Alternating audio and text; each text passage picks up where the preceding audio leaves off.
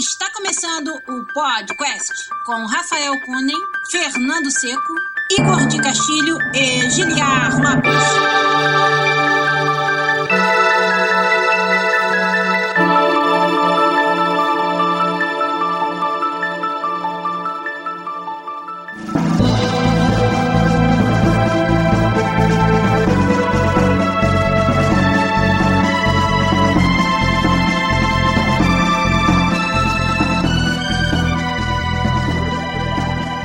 Podcast na área, galera! Estamos de volta mais uma vez nesse que é o único podcast onde você conversa em português com profissionais da indústria internacional de videogames, o melhor slogan da podosfera brasileira, segundo Rafael Cury. Eu sou Giliar Lopes, produtor dos games da série FIFA aqui na Electronic Arts em Vancouver, no Canadá, e aqui junto comigo hoje, fazendo duplinha comigo, meu amigo game designer no time FIFA, também na EA Sports em Vancouver, Rafael Kunen. E aí, Rafa, tudo bem? Beleza, e aí? Tudo bom, cara? Ó, estamos aqui mais uma vez fazer um episódio do podcast com um assunto que eu acho que vai ser muito interessante pra galera. Estamos ao vivo no nosso canal do YouTube, youtube.com.br podcastbr, junto do Léo Saceron, do Rafael Santos, do Elivelton, do Rafael Raposo e mais, com certeza, uma galera. Ali tem que uns 2.500 pessoas assistindo, mas acho que eu contei errado.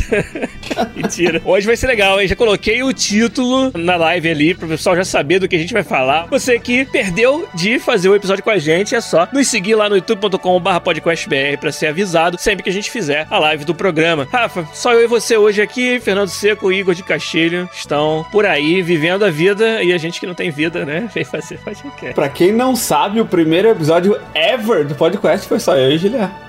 Isso aí, o episódio zero. O que mais que teve de inusitado nesse episódio? ah, não lembro, faz tanto tempo. Foi feito em inglês. Ah, é verdade, né? A gente fez um teste em inglês. O teste foi bom, cara. Provou que era pra ser em português. Ah, quando eu me ouvi, ah, não. Isso- se pudesse, eu eliminaria isso da internet, mas como a gente sabe que isso é impossível, tá em algum lugar aí. Com certeza o pessoal conhece. Olha lá, o Léo Sacerão falou, é o podcast raiz. É o episódio zero. É isso aí. Então vamos começar, Rafael já com o seu suquinho de laranja ali. A gente vai começar a fazer o episódio 260 do podcast.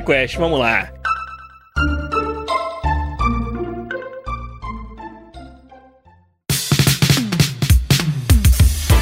E pra começar, então, vamos falar do que a gente andou aprontando essa semana, Rafa Cone. Vamos. Então tá, você tá com a camisa do Amazing Spider-Man, camisa bonita, rapaz, cor de rosa. Olha lá, peito estufado, esperando o jogo já. Você já tirou, já marcou suas férias pro dia do lançamento Já. do? Dia 7 de setembro tá marcado. Inclusive, eu comprei aquele PlayStation 4 Pro, edição especial. Caralho, aquele vermelhão. Aham, com Todo logo decorado. do lado em branco, assim. Que foda, cara. Eu comprei na TV 4K faz alguns meses já, né? E meu PlayStation ainda é o PlayStation 4 normal. assim. Eu tava querendo comprar o Pro e tal, mas tava pensando, pô, certeza que eles vão lançar uma versão especial do Spider-Man do Pro. Você adivinhou essa, lembra? Você falou, cara.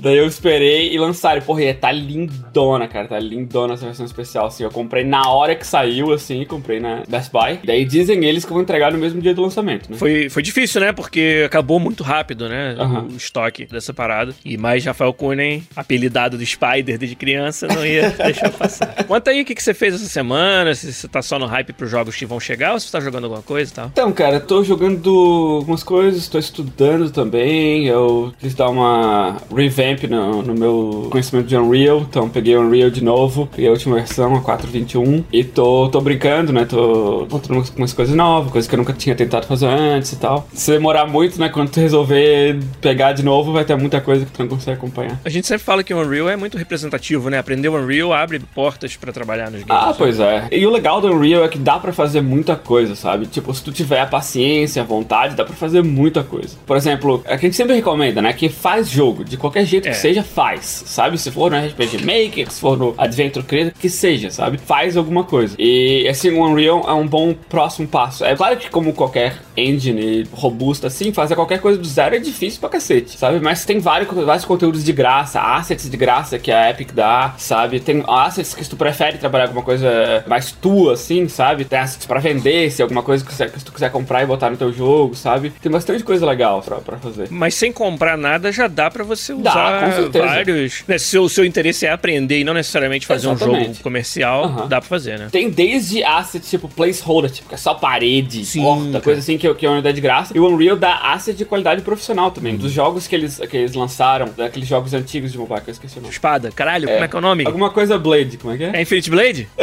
Que Ah, então é isso. Jogo, jogo mobile da. Então, todos os- os assets desse jogo foram botados à disposição. Então tem asset profissional, se tu quiser fazer, level e tal. Eu só não sei se esses assets tu pode usar pra publicar nada, mas pra aprender é tranquilo. Tem várias, a comunidade da, do Unreal é bem ativa, sabe? Tem bastante coisa pra aprender lá. E Unity é a mesma coisa. Unity. Sim, sim. Eu meio que intercalo, assim. Né? Jogando, eu tenho jogado dois jogos. Mafia 3, que agora tá de graça na PSN, estou assinando a PSN Plus. Daí eu peguei, baixei o jogo e comprei os DLC que eu nunca tinha jogado. E pô, eu tô gostando bastante do Mafia, cara. É um daqueles jogos que foi underrated pra mim. Assim, acho que não falaram quando deveriam, assim. Eu não lembro se ele saiu no meio de outros. O que, que foi que atrapalhou Pode ter sido, dele ser mais comentado, né? Pode ter sido. Eu, eu gostei bastante, assim, do, do jogo. Eu ia jogar só os DLC, sabe? Só pra ver a história do DLC e tal, mas empolguei tanto, assim, que tem umas coisas legais também, que quando termina cada um DLC, tem atividades que continua fazendo, né? Ah, entendi. Uma delas, assim, é que tu ganha uma plantação de maconha. Então, então tu pode fazer a tua própria plantação. né? Tem o teu laboratório que tu pode fazer hybrid Caraca. strings. Você Caraca. Pode hibridizar elas e fazer coisas novas com características diferentes. E cada parte da cidade gosta de características diferentes. Caraca, meu irmão. Então daí tu faz, daí tu espera um tempo real de jogo, né? Tu tem que estar jogando, não é daqueles que tu espera, daí volta lá, colhe e bota pra vender, ganha dinheiro do jogo. E é muito divertido, sabe? Fazer. E tem um outro também, tem um outro. DLC que na história principal, logo no início do jogo, então não é, não é muito spoiler, o bar do teu pai adotivo, assim, é queimado e destruído. E o jogo inteiro, o bar tá lá destruído, sabe? De Sim. lembrar da tua história e tal. E nesse DLC, que foi o último DLC, tu pode reconstruir o bar. Interessante, Isso é legal, legal. sabe? Tu vai gastando todo aquele dinheiro que tu acumulou durante o jogo pra reconstruir o bar, assim, reformar a história. Várias coisas diferentes que tu pode fazer no bar e tal. É bem legal, assim, cara. Tem, tem bastante coisa legal pra jogar, então eu, tô- eu tô curtindo bastante. É surpreendente a quantidade de conteúdo e de suporte que eles deram pro jogo, que acabou Pois é. sendo um jogo que ficou meio pra trás, assim, esquecido, né? E tá ficando cada vez mais raro esses DLC single player, assim, sabe? Verdade. Não, não sei se muita gente compra. Sim. Eu não tenho dados pra provar nada disso. Eu tô falando que eu, que eu acho aqui. Mas a gente tem essa sensação mesmo. Antigamente, expansões era o nome que a gente dava, né? E eram muito mais comuns, assim. Por exemplo, o Witcher foi um jogo que quase que ó, o DLC era tão bom quanto o jogo Ah, sim. principal. né? é, exatamente. Podia ter lançado como foda. Witcher 4 e tava de boa. né? Sim, sim. é, Esse foi o Blood and Wine. Teve dois de grandes, na verdade. Da minha parte, Rafael, quando é difícil achar tempo pra fazer alguma coisa fora do trabalho, eu tenho chegado bem cansado.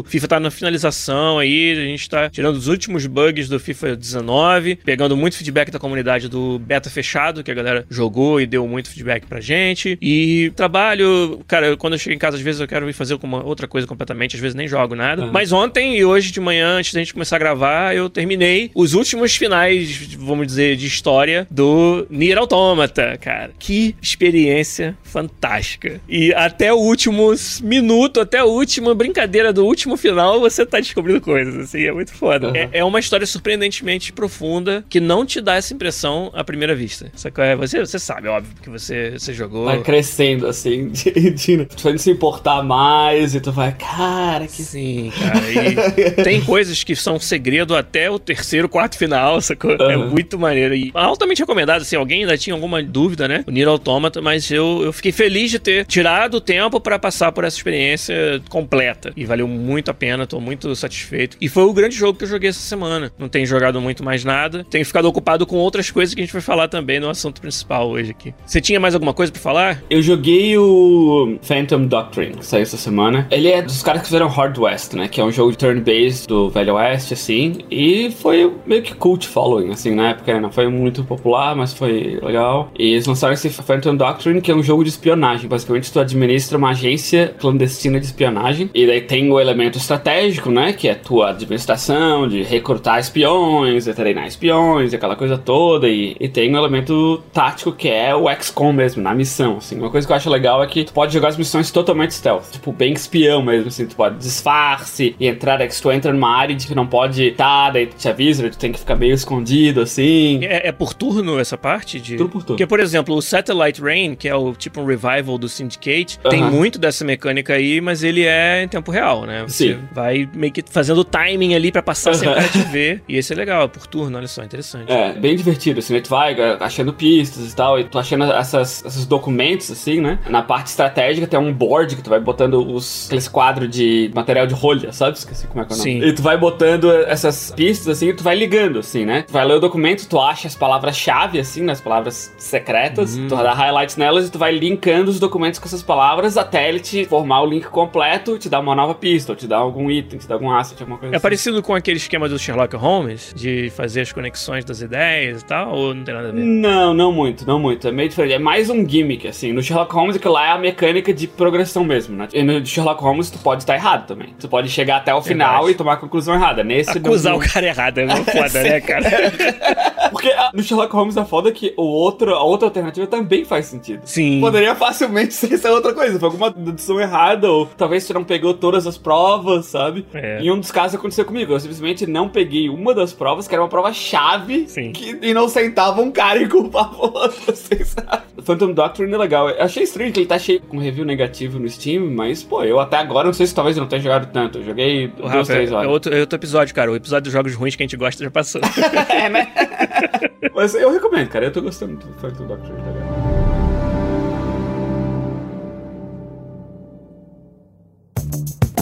Então vamos, vamos começar então o assunto principal de uma vez. No podcast 260 aqui, o Rafa e eu viemos conversar com a galera do chat aqui no YouTube sobre algo que todo mundo que quer trabalhar com games tem que passar por isso, exceto se você tiver o seu próprio pequeno estúdio. ou, ou grande estúdio, não sei. Vai que você é o CEO da Activision aí, tudo Não, bom. mas se tu tiver um grande estúdio que tu não for a única pessoa que Ah, trabalha ele- nele, tu É verdade, que é verdade, é verdade. Porque tem dois lados essa moeda aí, muito bom. E é o quê? O que, que a gente vai falar? Vamos falar sobre entrevistas de emprego na indústria de games. Tanto como o Rafa já deu uma pista aí do lado de quem é entrevistado, porque nós passamos por isso várias vezes, inclusive, quanto do lado de quem entrevista, o que, que a gente procura, como que a gente faz a entrevista, o que, que a gente tá esperando ver ali. Acho que vai ser um assunto bem útil pra galera, interessante e queremos as histórias de vocês também e suas perguntas aí no chat do YouTube pra quem tá acompanhando ao vivo com a gente. Então, Rafa, acho que vamos começar como entrevistado, que tal? Falar um pouco da, da nossa experiência sendo entrevistado e tentando entrar nas empresas, né? Você quer começar? Você tem muito mais experiência nisso do que eu. É, não, é engraçado. É porque eu dei a sorte de agarrar um emprego primeiro na Hoplon, depois aqui na EA, que eu fiquei muitos anos. E, e você andou em mais estúdios e tal, fez várias entrevistas com estilos diferentes. Conta pra gente como é que foram suas experiências com entrevista no geral. Cara, então, eu comecei, acho que foi 13 anos atrás, rapaz. É, rapaz. E aquela foi a minha primeira entrevista de emprego. Cara. Porque até então eu tinha trabalhado na empresa dos meus pais, né? Seu pai não te Durante- pô? Até então eu tinha trabalhado na empresa dos meus pais, daí essa na Hoplon foi a minha primeira entrevista de emprego mesmo, né? E pra mim foi totalmente intimidador que, tipo, era, pô, trabalhar numa empresa de jogos, Caraca. sabe? E no Brasil, naquela época, tipo, não existia, cara. 14 anos atrás, ainda mais no no sul, assim, era quase não existia. Era a tua sabe? única chance, né? De entrar na indústria de jogos. É, basicamente, principalmente em Floripa, né? E pra mim foi totalmente intimidador, sabe? Tipo, eu não, não conheço nada dessa área. A entrevista ainda era pra equipe de suporte técnico na época, né? Mas pra mim era, era o. Cara, era limite, games, cara. Não importa o que seja. Se fosse pra É. servir cafezinho, eu tava lá. Daí eu não, eu não sabia o que fazer, tipo, eu não sabia como me preparar, não sabia o que, que eu precisava ter, porque eu não tinha experiência nenhuma, Uhum. né? Meu currículo era, pô, trabalhei pro meu pai minha vida toda. A vida toda também, é, você era muito jovem. Eu tinha Pois é. 17 anos. A vida toda, 17 anos. Daí eu, eu pô, fui lá e conversei com o cara de boa, tipo, ó, o que eu gosto de fazer, eu trabalho com jogos, minhas skills mais técnicas são isso, Word, Excel. Ó, tava na moda, hein? E por algum motivo o cara gostou de mim. Porque, tipo, também na época, né? Era difícil de achar. Qualquer pessoa que gostasse remotamente de jogo, acho que se qualificava pra, pra isso na época. Você veio a trabalhar com as pessoas que. diretamente com as pessoas que te entrevistaram, sim? É, cheguei, é, infelizmente, mas isso é outro, outro Ok. assunto. Daí foi isso, sabe? Dali, daquele momento, foi aprender. Eu estando ali dentro, sabe? Estando exposto, falando com pessoas que trabalham nisso, sabe? E, e tendo acesso a material, sabe? Foi aprender, assim. Daí tu vai, ao vendo esse conhecimento, tu vai entendendo o que que tu precisa pro trabalho, né? Daí, a partir daí, eu sabia que não, não ia ficar mais fácil as entrevistas, sabe? Isso aí ia ficar mais, Claro. mais difícil. É, você, você pegou um emprego de nível de entrada, né? Um emprego cujo requisito sim. era muito baixo. Mas Exatamente. antes até de você falar da próxima entrevista, uma coisa que é legal foi que dentro da empresa, e principalmente pra você que mudou de área e logo, que menos de seis meses depois, já virou game designer, né? Três meses. Né? Acontecem pequenas entrevistas falsas dentro do trabalho, né? Exatamente. Fala um pouco de como é que foi nesse momento para você, dentro do suporte, né? Atendimento aos jogadores, começar a provar pro pessoal dentro do, do estúdio que você tinha condições de ser um game designer. Como é que você fez isso? É porque dentro da empresa, tu tem o princípio de que a empresa é melhor, né? Mais fácil pra empresa pegar alguém Sem dentro. dúvida. Economiza tempo de todo mundo, economiza, né? Dinheiro Sim, também. você já tem uma? É referência muito- da, do caráter, né? Do jeito da Exatamente. Do quando bem a pessoa trabalha, quando ela é bom em trabalhar em equipe, né? Relacionamento pessoal e tal. Então é muito mais fácil pra empresa, é muito mais prático pra empresa pegar alguém de dentro. Então a empresa tá sempre de olho, né? Tá sempre tudo que tu faz, como tu fala, como tu interage, quanto tu tá disposto a fazer, sabe? Essas pequenas coisas. Então eu ia pegando, assim, coisas que eu achava, que eu, eu, eu falava assim, pô, essa tal coisa aqui não tá muito bom, que se fosse desse outro jeito, Ah. sabe? Baseado naquela época, essa era a minha experiência em games, sabe? Se eu fosse olhar hoje, aquela minha pessoa, pô, tá um imbecil, sabe? Mas, falou merda. Mas, mas isso faz parte. Então, daí tu sempre fica de olho, assim, sabe? As pessoas ficam, ficam de olho em ti, e daí tu começa a ser mais encorajado a contribuir com determinada coisa, sabe? Pra falar com outras pessoas de outros departamentos que nem sempre são do teu departamento, mas quem sabe o que, que vai acontecer amanhã. Que foi exatamente o que aconteceu na Hoplon, né? Eu tive algumas interações com na época era o diretor de arte que tinha muita experiência com game design. E depois que ele virou o líder de game design, né? Que ele montou o time dele, Isso. inclusisive ele já teve no, ele no podcast. Thiago Thiago. Somos todos fãs dele aqui do podcast. Daí ele me chamou pro time. Por, por causa dessas interações que eu tive com ele, ele nunca me entrevistou formalmente. Só quando ele montou o time dele, ele falou: Rafael, eu quero ir no meu time. E foi isso, sabe? Nunca fui entrevistado formalmente por ele. Né? E isso acontece. Aconteceu, inclusive, aqui no meu time com um, um cara do QA, né? Que ele era tão bom de trabalhar, sabe? Na, na capacidade de QA dele, ele era tão bom de trabalhar, sabe? Ajudava, não, não só fazia o trabalho dele e assinava as checkbox ali deu, sabe? Ele participava, sabe? Porque tem o lado chato também disso, sabe? Que às vezes, trabalhando na- no departamento de game design, a gente não. A gente sabe que todo mundo acha que sabe fazer esse trabalho. Mas é difícil você descobrir o cara que realmente sabe. É, sabe, todo mundo quer dar palpite, sabe? Porque ele- todo mundo acha que dar palpite é como eu vou ser visto, é como eu vou ser achado, Sim, sabe? cara. E isso pode dar o efeito completamente oposto, né? Inclusive, eu tive na, na minha equipe atual dois totalmente opostos. Um que era o cara que chegava a ser chato, tipo, cara, esse é o meu trabalho, eu tô ocupado, eu não tenho tempo pra todo esse tipo de microgerenciamento de tudo que eu faço, sabe? Meu chefe já faz Sim. isso. De todas essa. Desconstruir tudo no mínimo detalhe. Tipo, eu pensei nisso, sabe? É o meu trabalho, sabe? E tem o, o outro lado de que é o cara que entende o problema que você tá querendo resolver e contribui com isso. Tipo, de fora é difícil de explicar a diferença, mas tem uma diferença ali, sabe? E isso tá no, não parte não necessariamente da tua skill como um desenvolvedor de jogos, mas como no teu relacionamento interpessoal, Sim. sabe? De como tu lida com pessoas. Isso a gente já falou mais de uma vez aqui no podcast que é essencial pra game design. Sim. Só o conhecimento técnico só vai te levar tão longe, sabe? A gente tá num hub de relacionamentos num projeto, né? Que tudo depende do envolvimento Exato. teu, sabe? Nada é feito no jogo sem algum envolvimento do designer do produto. Esse relacionamento de pessoas é muito importante. Daí teve um outro cara que ele era tão bom nisso, sabe? Em como falar, em como contribuir, sabe? Sempre eh, disposto a ajudar e tal. Que ele foi, o que o E na empresa é, é terceirizado, né? E a gente tirou ele da empresa terceirizada e botou ele no nosso time de tão bom. E ele, ele tá sendo um excelente designer, disposto a aprender, Caraca. sabe? Várias vezes, assim, tipo, às vezes por dias por semana, ele me chama, pô, eu não entendo muito disso. Se importa me explicar? Porra, eu fico Claro, muito feliz com claro, isso, sabe? cara. Porque esse é exatamente o tipo de júnior que eu quero, sabe? Não é, ah, eu sei, foda-se, ah, agora eu sou designer, sabe? O cara tá disposto a, a explicar, sabe? Às vezes, principalmente no início, ele era muito meio que inseguro, porque às vezes tu tem que tomar uma decisão que aquela decisão vai pro jogo e milhões, literalmente milhões de pessoas, sabe? Vão estar vendo Sim. aquilo que tu fez. Então, às vezes, deixa as pessoas meio inseguras, sabe? Daí conversar, dis- discutir, sabe? E, pô, esse cara é muito bom. Aconteceu a mesma coisa que aconteceu comigo. Isso é. A gente tá falando só até agora só de não entrevista, Isso, né? isso. Só das, das coisas que te, te alavancam na indústria sem tu precisar nem de uma entrevista, né? E- mas isso é raro. Acontece, claro que acontece. Tem que coincidir de que a vaga estar disponível e tu ter uma pessoa que se destacou o suficiente pra, pra chamar atenção pra, pra essa vaga, sabe? Mas daí, e de entrevistas mesmo, assim, cara. Daí eu comecei, né, saindo da Halpon depois, as entrevistas eram mais, mais objetivas, né? Porque daí, como eu, como eu já tinha virado game designer na Hoplon, o assunto da entrevista passou a ser é conhecimento em game design em si, né? Em, em como resolver problemas, em como comunicar essas coisas e tal. Cara, é muito importante tu, tipo, não querer parecer que sabe o que tu não sabe. Boa. Sabe? Tem a diferença de tu ter que se vender, né? Porque uma coisa importante de entrevista é que as pessoas não te conhecem, né? Elas vão te. O trabalho delas é te julgar por aquela uma hora, duas horas de entrevista. Esse é o trabalho delas, sabe? É meio injusto? É, sabe? É, é difícil tu conhecer uma pessoa com algumas horas de conversação, sabe? Mas é o, é o que dá. Qual é a outra, outra forma de fazer? A passar seis meses.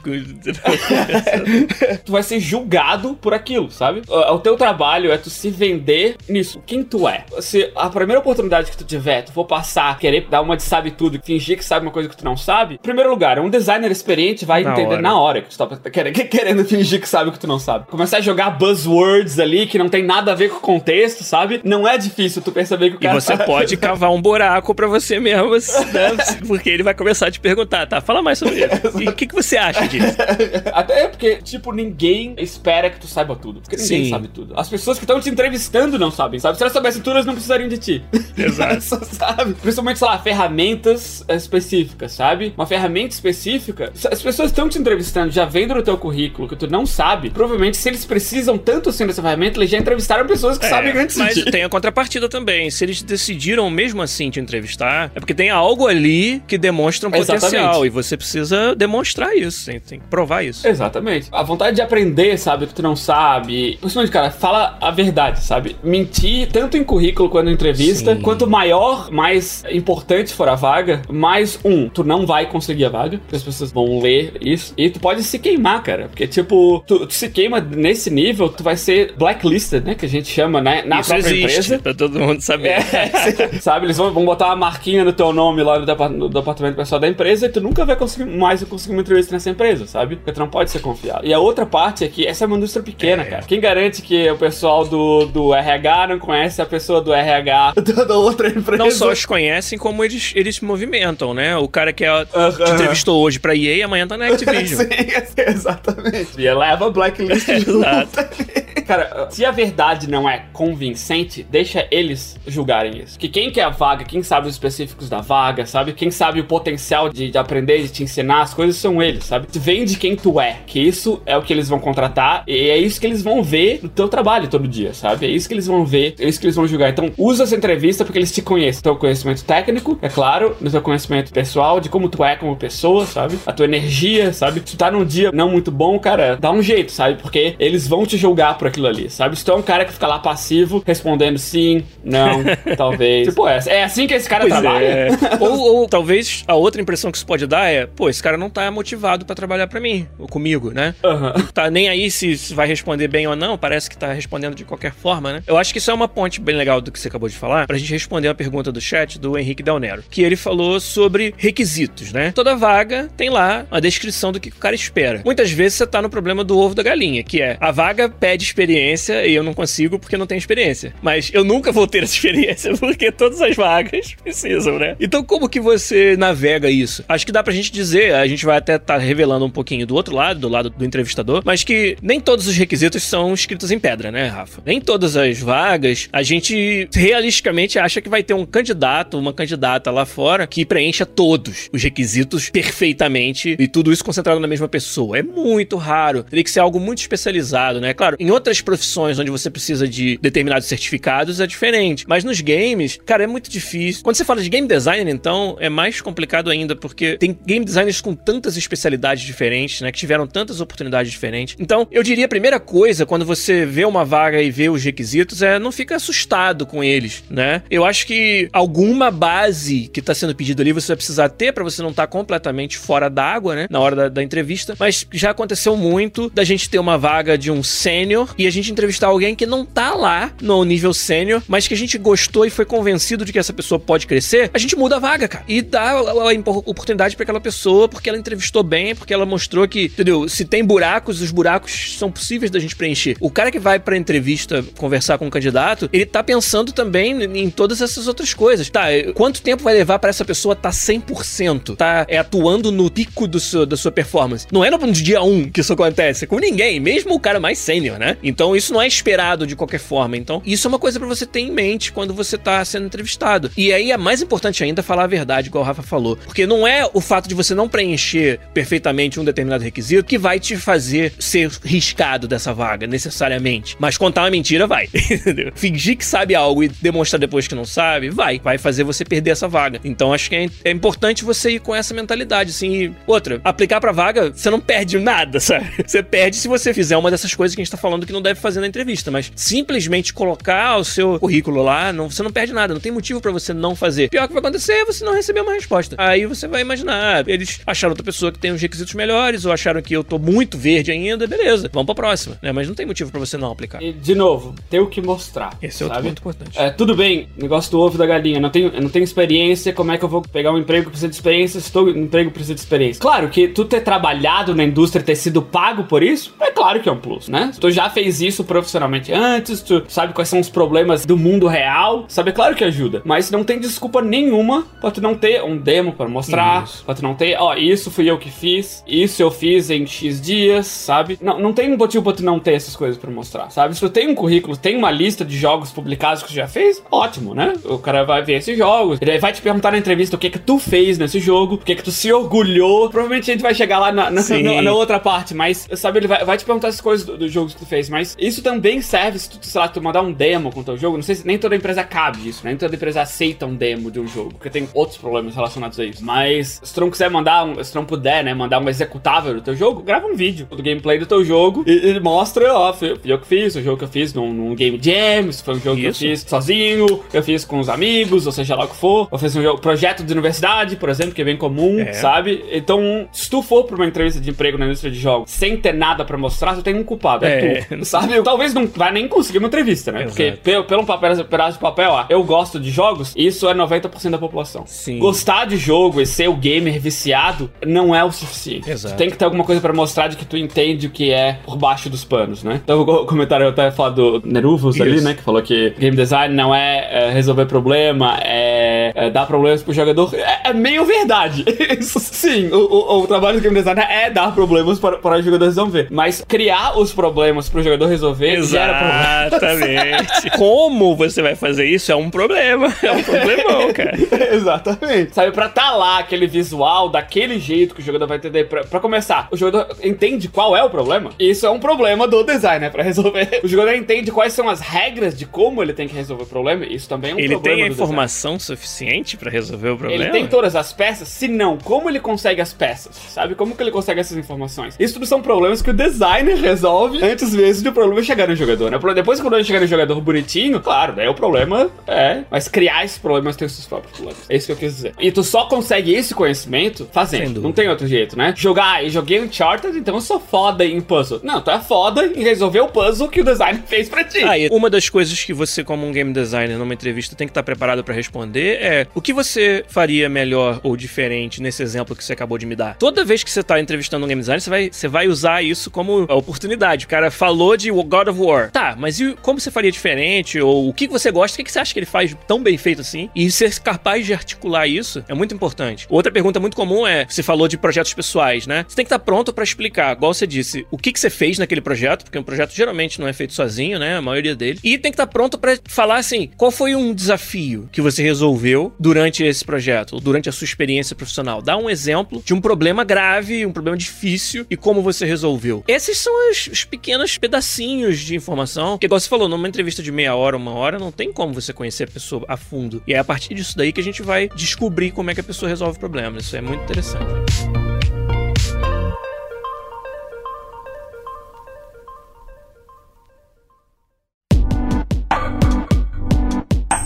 Vou dar um exemplo então da, da minha entrevista para EA, até porque a galera tá perguntando bastante sobre programador, né, e como provar a experiência com programação e tudo. Quando eu fiz entrevista para EA foi como programador, né? Minha, minha formação é de ciência da computação, apesar de hoje não exercer, ser um game designer, mas eu vi que ia ser muito difícil sair da- do Brasil e achar uma vaga naquela época, 2008, como designer, como produtor, que era o que eu já fazia na Hopla, então eu decidi mandar o meu currículo como programador para vagas de programação. E eu tinha coisas para mostrar de desenvolvimento de engines, pequenos projetos, mas não tinha, por exemplo, algo que era muito importante naquela altura para a vaga da EA, que era a experiência em desenvolver nos consoles. E isso foi já um, uma pergunta que apareceu durante a entrevista que eu respondi com muita honestidade. Falei, ó, não, não, não conheço a estrutura interna dos consoles, não tenho experiência com isso, só trabalhei no PC até hoje, mas também não vejo motivo para que eu não aprenda. Se eu desenvolvi no PC a fundo, é, aí eu comecei a usar exemplos de coisas relevantes da minha experiência. Eu trabalhei com otimização para chips Intel, otimização para placas de vídeo da Nvidia, onde você tem que conhecer o hardware a fundo, tem um monte de limitações e você vai programar em torno daquilo. E aí eu falei, dado que eu sei fazer isso, eu não vejo por que eu não saberia aplicar a mesma coisa na arquitetura do PS3 ou do Xbox 360. E depois dessa entrevista, que eu fui aprovado e eu comecei a trabalhar, os meus colegas falaram que eu respondi muito bem essas perguntas, da forma que eles esperavam, mesmo que eu não tivesse. Eles já sabiam que eu não tinha essa experiência, porque no meu currículo estava escrito, né? Que eu só trabalhei com PC. e ainda assim eles estavam conversando comigo. Então, eles não esperavam que a resposta da pergunta fosse sim, eu tenho ampla experiência com os consoles. Porque cadê essa experiência no seu currículo? Não tá lá. Então, isso foi, foi um exemplo do que você falou, de responder com, com sinceridade, sabe?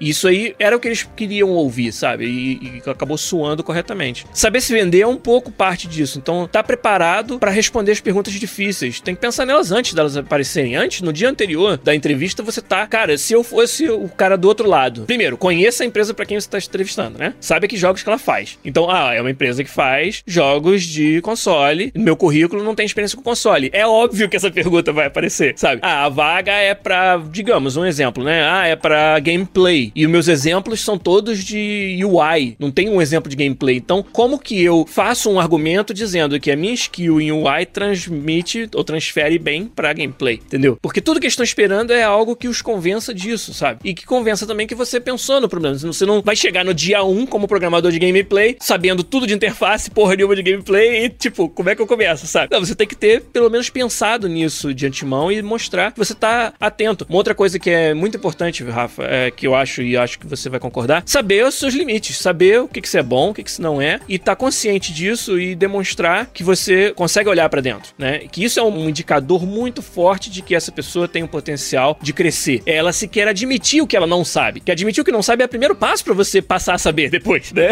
Igual você falou, ah, tinha o cara que achava que sabia tudo já, e, e isso aí já é um, um, sinal de que há uma dificuldade de você lidar com aquela pessoa. Eu acho que esses são dicas, são pequenas coisas que, com certeza, na entrevista elas fazem uma diferença grande. O Danilo Bezerra quer saber sobre testes, Rafa. Olha que pergunta boa. Você, quando entrevistou para as várias empresas onde você trabalhou e algumas que você não, não, não passou, ou que você escolheu não ir para lá, apesar de ter passado, teve testes? Você fez testes práticos? Isso é comum de acontecer? Tem. Alguns testes são mais interessantes. Ok. Sabe? Algum tipo de teste é mais, tipo, sutil, né? Que é na entrevista, dependendo das perguntas, eles estão te Sim. testando. Outros são teste escrito mesmo, responde isso aqui, escreve, mas isso para design é, é pouco mais, mais claro. complicado, né? Eu já tive teste que eu me recusei a fazer, né? Às vezes os testes estão pedindo pra, pra tu fazer o trabalho de graça Caraca, pra eles. Sabe? Cara. Tipo, se tu quer que eu faça isso, me contrata, sabe? Porque isso é trabalho que eu, eu demorar uma semana pra fazer fazer. Isso aí é foda. O, o, entrevistador é. esperar que você faça dias de trabalho, entendeu? Por um teste uh -huh. é, é, fora da realidade. Tem lugares, tem países, inclusive, que é lei que tu tem que pagar o entrevistador Sim. pra isso. Considerado trabalho. Tu não pode, tu não pode esperar que ele faça Sim, trabalho de, eles pagam o candidato. Sim. Ainda mais que todos esses lugares vão dizer que eles se restringem a usar esse material. Claro, né? eles vão dizer, então, o que porra. você fizer aí é nosso. A gente pode usar. É. que beleza, que, que dia bom, hein? eu já cheguei a ponto de que eu me recusei a fazer teste assim, sabe? Foi contratado do mesmo jeito. Ó, oh, o Elivelton quer saber se foi o teste do sofá que você se recusou a fazer. Não, Elivelton, esse ele aceitou fazer. e como é que é? Dá um exemplo, assim, não precisa ser real, mas o que que se testaria num game designer? Como é que você faria isso? É tipo, pedir um, uma documentação inteira de um jogo do gênero X, sabe? Caralho. É, eu não acho que tu testa game designer uhum. assim, sabe? Eu falei pra eles, cara, isso é trabalho, sabe? Se vocês quiserem conversar comigo sobre esses métodos, como eu faço, eu converso com vocês o tempo que for necessário. Mas dá pra vocês toda uma, do uma documentação de um jogo inteiro, sabe? Baseado nesses requisitos que vocês querem. Esse tipo de conhecimento, sabe? Não, não é de graça, sabe? Isso eu levei 10, 15 anos na indústria pra adquirir, sabe? Daí eles, ah tá, então tá bom, então vamos conversar. Daí a gente conversou bastante e daí eu fui contratado sem fazer o teste. Mas é claro, tem testes do tipo, a empresa tem um jogo, ó, joga esse nosso jogo aqui e daí responde essas perguntas sobre o nosso Olha, jogo. Olha, legal. Isso eu acho totalmente válido, porque eles sabem quais são os problemas, eles já já resolveram os problemas de uma determinada forma. Eles querem ver como tu resolve os problemas que eles resolveram, como tu pensaria. Até, ah, isso eu não vejo isso como problema. É uma resposta E válida. por quê? É, O importante é o porquê. É, exatamente. Isso, esse tipo de teste é mais Sim. comum. Até porque vai te mostrar o quanto tu conhece os jogos da própria Sim. empresa. Isso é importante também. Tu saber o que, que a empresa faz, sabe? O tipo de coisa, mostrar que é aquilo que tu quer fazer mesmo. O Danubis perguntou se tem algum teste impossível. Cara, defina impossível.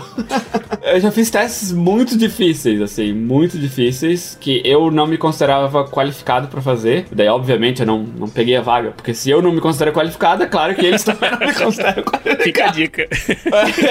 que até falaram, pô, tu mandou bem no teste, assim, dadas as, dadas as limitações, tu mandou bem no teste, mas a gente tá procurando alguém com mais conhecimento mais técnico dessa área, né? É bom dizer também que tem testes que você vai fazer em casa, tem testes que são meio que na hora, né? O programador tem muito essa coisa de teste na hora da entrevista. Tipo, você tem que resolver um problema de programação em 10 minutos. Até que daí tu não pode procurar no. É, ou pode ir lá no, no- no Stack Overflow.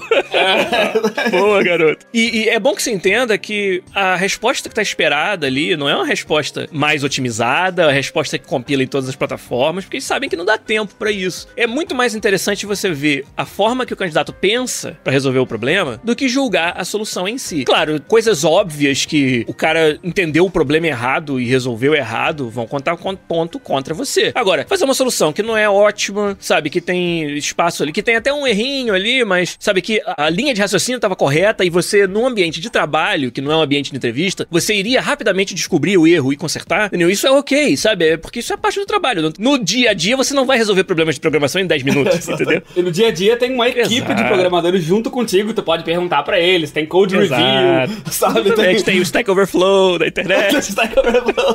e tal. Então, então é bom você também ter essa noção de que muito mais do que o o que, né, o resultado é o como que tá sendo avaliado ali. Testes que acontecem durante as entrevistas acontecem igual a gente falou. Ah, ah, tu mencionou o God of War, você gosta do God of War? Me fala. Se eu tô entrevistando alguém pra presentation que vai mexer com câmeras, o que, que você acha do- da forma que o God of War resolveu câmeras? Você acha que teve algum desafio? O que, que você tem a dizer? A pessoa que, tipo, não faz a menor ideia nem do que eu tô falando, por que, que a câmera do God of War é especial, já me dá uma, uma ideia de que, pô, essa pessoa não presta atenção nas câmeras dos jogos, não sabe. Não é nem questão das técnicas aí nesse caso, é questão até de ter a paixão por aquilo, se importar com aquilo. Você tá entrevistando alguém pra uma vaga onde o trabalho dele vai ser botar conteúdo dentro do FIFA e o cara não demonstra uma paixão pelo futebol ou pelo, sabe, que o futebol é dentro do FIFA, né? Como é que o conteúdo de futebol entra no FIFA, já começa a ficar difícil de você achar que aquela pessoa vai ser uma boa, um bom funcionário pra aquela vaga. Então, esses são os pequenos testes que acabam acontecendo durante as entrevistas que são interessantes. O João Paulo Leite faz alguma uma pergunta bem específica, né? Se ele acha que C++ é um requisito básico pra desenvolver jogos pra console, certamente. Mesmo que vai ser por cima de um engine que já existe, você vai precisar usar o C++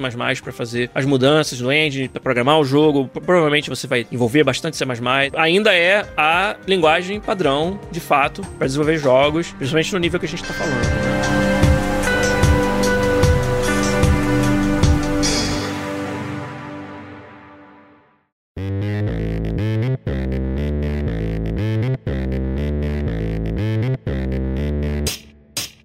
Henrique Dornero perguntou, né, se, se fez seguindo tutoriais na internet. Acho que isso depende do que tu, tu quer mostrar, né? Ele tá querendo saber se o fato dele ter usado tutoriais na internet conta ponto contra.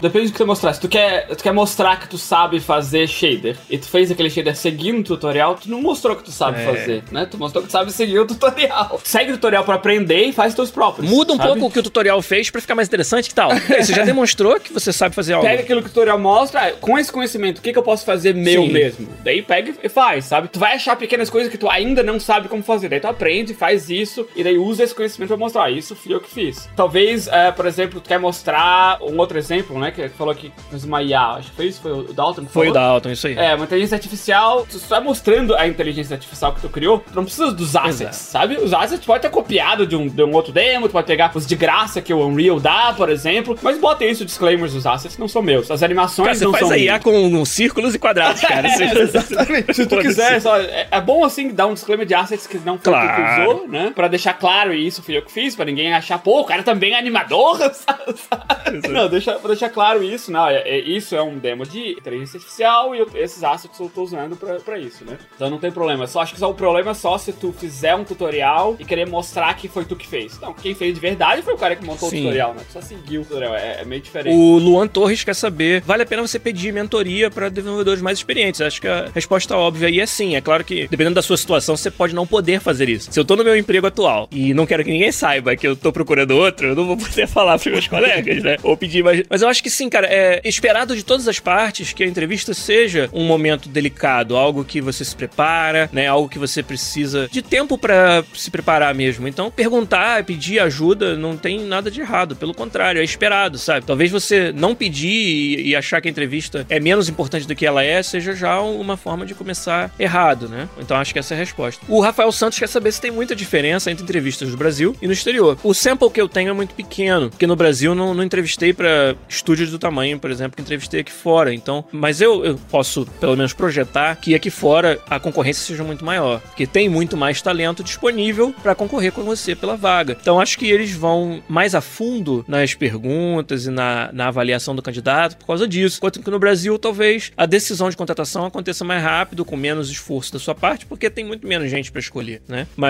em termos assim de, cara, hoje em dia eu não vejo tanta diferença no, por exemplo, no escopo do projeto, sabe? Você, os jogos que você vai estar concorrendo para fazer aqui vão ser do tamanho dos que você vai estar concorrendo para fazer no Brasil, exceto em casos como uma EA, como uma Activision, uma empresa muito grande, que não existe um, um estudo desse tamanho no Brasil. Mas acho que em todos os outros casos, é uma coisa importante que eu acho que é um corolário dessa pergunta do Rafael, cara, não se deixe sentir inferior porque a sua experiência é só no Brasil, sabe? Eu tive, eu enfrentei isso, né? Eu fui para as entrevistas quando eu tava saindo da Hopland, querendo arrumar alguma coisa fora, com essa insegurança. Será que tudo isso que eu aprendi no Brasil, eu acho que eu tenho uma, uma base decente de conhecimento, mas será que é representativo? Será que, sabe, quando chegar lá fora eu vou conseguir mostrar que isso é um conhecimento que funciona? E na primeira entrevista já ficou claro que sim, sabe? Ficou claro que eu tava falando a mesma língua das pessoas que estavam me entrevistando. E isso me deu uma confiança, que é uma outra coisa legal, que é até uma resposta aí para alguém que perguntou é, como é que você se prepara. Uma das coisas mais importantes que eu acho é faça entrevistas, sabe? Talvez candidate-se para um, um, emprego que, se você não for aprovado, você não ficaria muito chateado. Como primeira, faz um teste, sabe? Eles estão te entrevistando, entrevista, entrevista também, sabe? Experimenta o que é ser entrevistado. E aí descobre as coisas que você mesmo acha que não foram boas naquela entrevista para quando você chegar, né? Que você realmente quer, você esteja mais preparado. É uma outra coisa que eu não vejo motivo para não fazer, né? E, tipo, a não ser que você esteja entrevistando para trabalhar pro Donald Trump, ele, ninguém se importa de onde Exato, tem isso também. sabe? O que ele se importa é o que que tu sabe Sim. fazer. E se tu tá mostrando que se tu fala a mesma língua, como o Juliette falou, se tu sabe determinadas coisas, tu tem skill suficiente, não importa de onde tu é. É claro que em algum nível importa, por exemplo, a pergunta do Dalton de work permit. É claro que às vezes a empresa tem limitações, né? Do que quem eles podem contratar, quem é mais favorável a contratar por causa de, de dessas limitações geográficas. O cara pode começar semana que vem? Pô, então. Se, se o nível for igual, se os dois funcionários forem tão bons um quanto o outro, é claro que eles vão escolher o cara que pode começar mais cedo, o cara que não tem burocracia de visto, o cara que não tem, sabe? Então, sendo estrangeiro, claro que tem uma barreira é um mais. Overhead, né? né? Um custo aí. É. Que é um custo não necessariamente só de dinheiro, mas de tempo. E você tem que mostrar ainda mais que você é unique, né? Que você é único mesmo. Comparado com os outros candidatos que podem estar ali na esquina, prontos para começar segunda-feira que vem. Exatamente. Ainda mais, sei lá, aqui na EA, sabe? Tem tantas universidades ao redor aqui que eles podem pegar estudante, né? O caso do Giliar, por exemplo, que trouxeram ele do Brasil direto para ser programador da EA, porque provavelmente eles não acham alguém que tem as características do Giliar. Não precisava ser alguém que sabe de console, porque o não sabia na área de desenvolvimento de console, sabe? Mas alguém que, que lida com situações como ele lida, que conversa como ele conversa, tá disposto a aprender como ele tá disposto a aprender. Isso é difícil de achar, sabe? Se tu puder mostrar isso, ó, cara, eu sou brasileiro, eu não tenho visto, mas isso aqui é o que eu sei, isso aqui eu estou disposto a fazer, isso muda, né? Claro que algumas empresas têm mais recursos que outras. Uma empresa como a EA, se eles querem realmente alguém, não tem nada no mundo que vai ficar entre, entre a EA e pegar o funcionário e o funcionário trabalhar para eles, certo. sabe? Porque eles têm departamentos de dezenas de pessoas que o trabalho deles é só, só resolver esses problemas de contratação. então, se eles realmente quiserem, isso não vai ser problema. Mas claro que nem toda empresa tem isso. Né? Empresas menores, né? Não, não vai ter tanto isso. Né? Mas uh, alguns outros países, por exemplo, que são mais. que é mais fácil migrar. O Canadá mesmo, comparado com os Estados Unidos, é muito mais fácil. Nossa, né? muito Exato. mais fácil.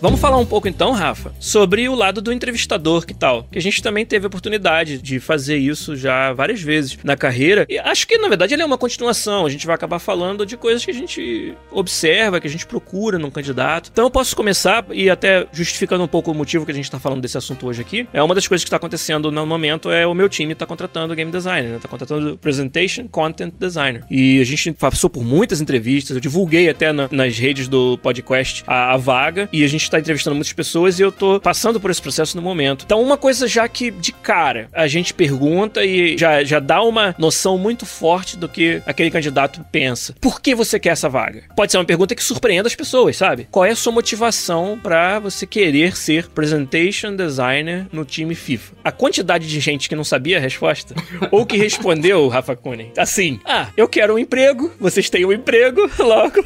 Essa é a última coisa que a gente quer ouvir, que você quer essa vaga só porque ela paga as contas, entendeu? Só porque ela é um emprego. Porque ela é um emprego igual qualquer outro emprego é, sabe? Então, essa é a última coisa que a gente quer ouvir. A gente quer ouvir algo que demonstre, um, que você pesquisou o que é o produto, o que é a EA, o que é o FIFA, minimamente. É, teve uma pergunta lá em cima, né, que o Ignor falou, que é se precisa saber jogar futebol, ou eu, eu vou pegar emprestada a pergunta e vou falar, né, ah, precisa saber entender de futebol? Cara, não necessariamente. É, eu vou até abrir um segredo aqui para vocês. Um dos candidatos que a gente gostou e, e tá vendo se vai contratar, não entende de futebol. E vai, se ele aceitar, vai ser um dos presentation game designers no FIFA. Porque ele demonstrou que, independente de conhecer o esporte, ele sabe o que é interessante na transmissão de um esporte, de qualquer esporte, entendeu? A gente deu exemplos para ele, falou, ah, é isso na vida real e isso no jogo. O que, que você acha que pode melhorar? O que, que o jogo ainda não faz? Que a vida real, o broadcast real de esporte no geral já faz? E o que, que você acha que o jogo nunca vai fazer? Porque é diferente, porque a mídia é outra, porque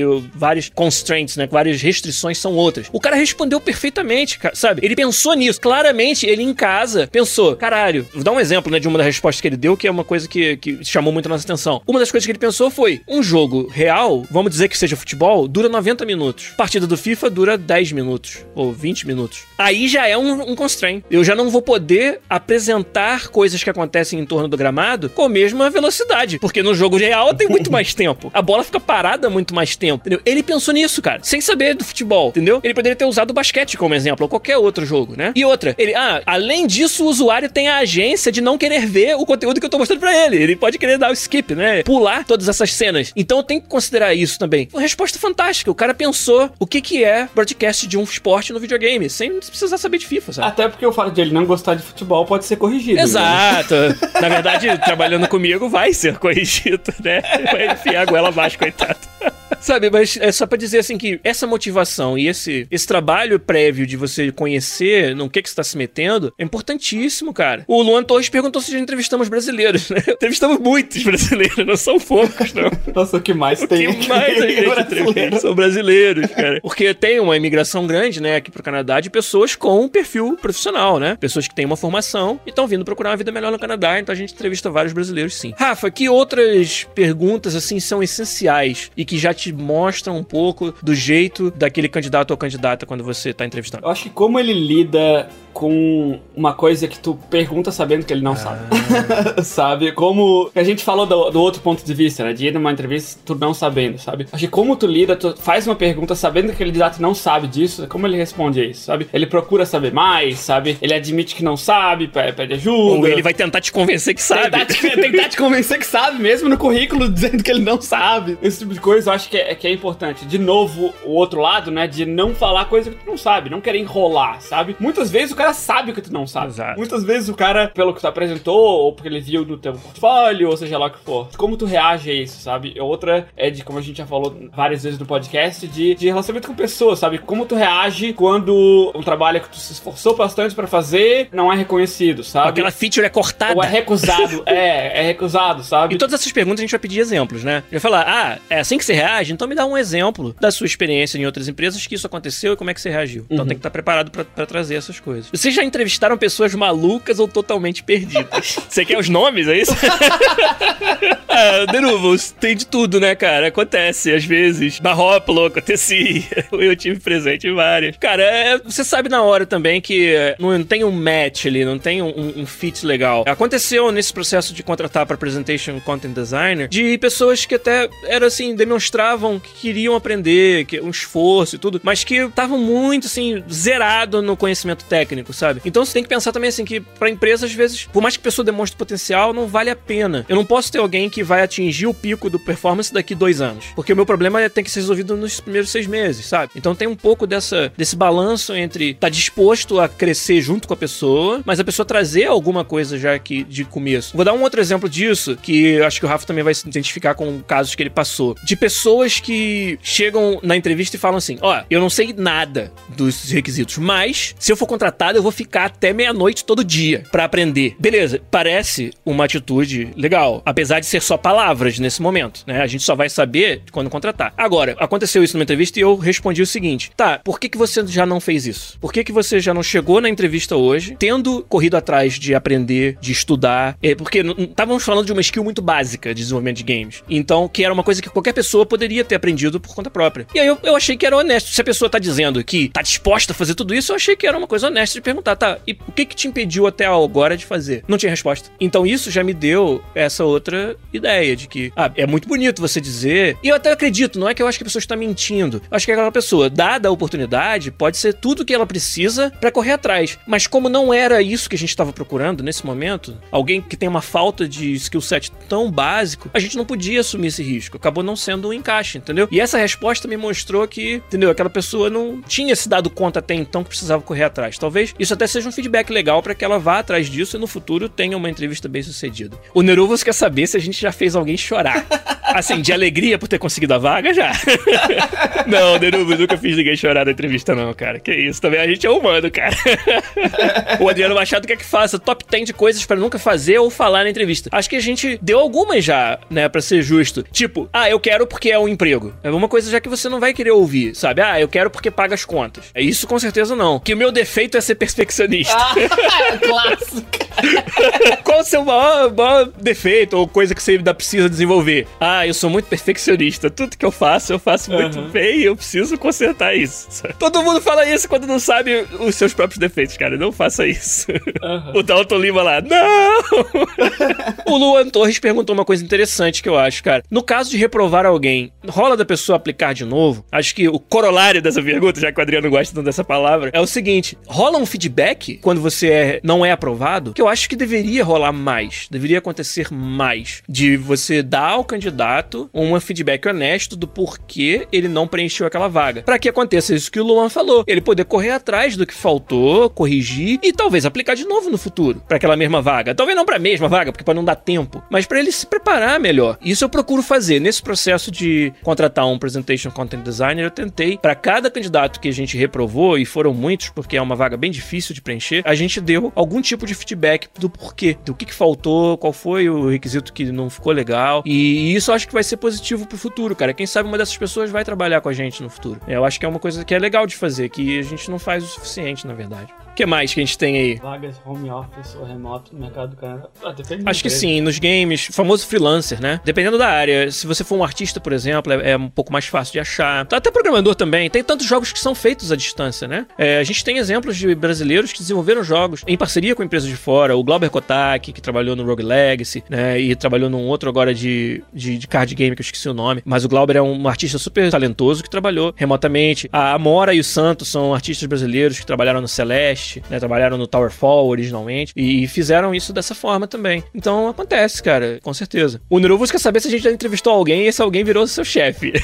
eu não lembro disso acontecer, não, Neruvos. Até agora não aconteceu, não. Acho que não. Bom, acho que a gente cobriu bastante, né, Rafa? Tem mais alguma coisa que ficou faltando aí da sua parte? Ah, não, acho que a gente já falou bastante. Foi bom, a gente teve muitas perguntas boas. Manda e-mail aí que a gente responde. Exato. Quem sabe os seus e-mails se tornam um episódio 2, né, desse assunto. Quem sabe o Igor e o Fernandes têm a oportunidade de estar aqui e e dar a experiência dele. Pod Quiz.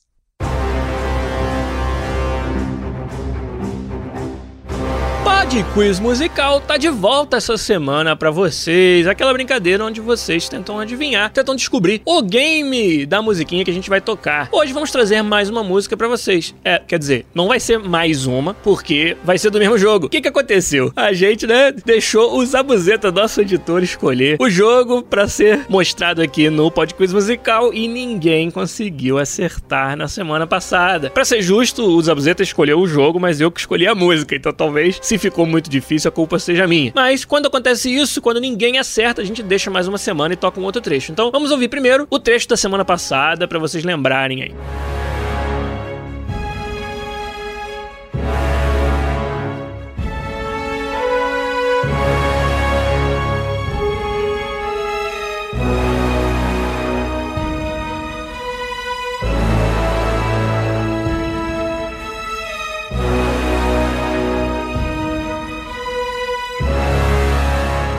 Agora vamos tocar um outro pedaço de uma outra música do mesmo jogo para ver se facilita um pouco mais para vocês essa semana. Toca aí, Zabuzeta.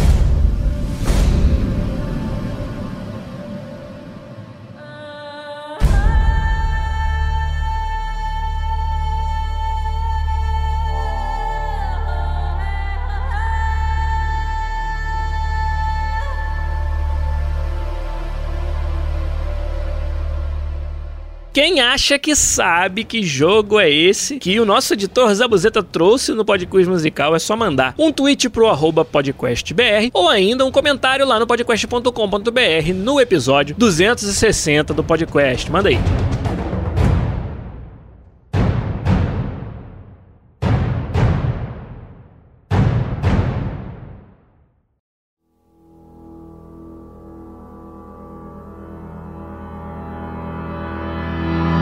Então vamos fechar por aqui, que tal? A gente fica por aqui no episódio 260, fecha porque foi muito legal, acho que cobrimos bastante os aspectos do entrevistador e do entrevistado. E como a gente falou, mandem mais perguntas, esse é um assunto que é muito interessante, né? Obrigado demais todo mundo que nos ajudou a fazer esse episódio de hoje aqui. Obrigado, Rafael Kunen, pelo seu coração aberto de contar coisas aqui que a gente é, que a gente não é comum de você contar, mas acho que pra nossa galera que tá ouvindo foi, foi essencial, cara. Fantástico. Obrigadão. Valeu. Valeu. Valeu. Abraço pra vocês, então. Giliar Lopes se despede aqui. Semana que vem tem o quê? Podcast na área de novo. Mas por hoje a gente fica por aqui. Um abraço e tchau.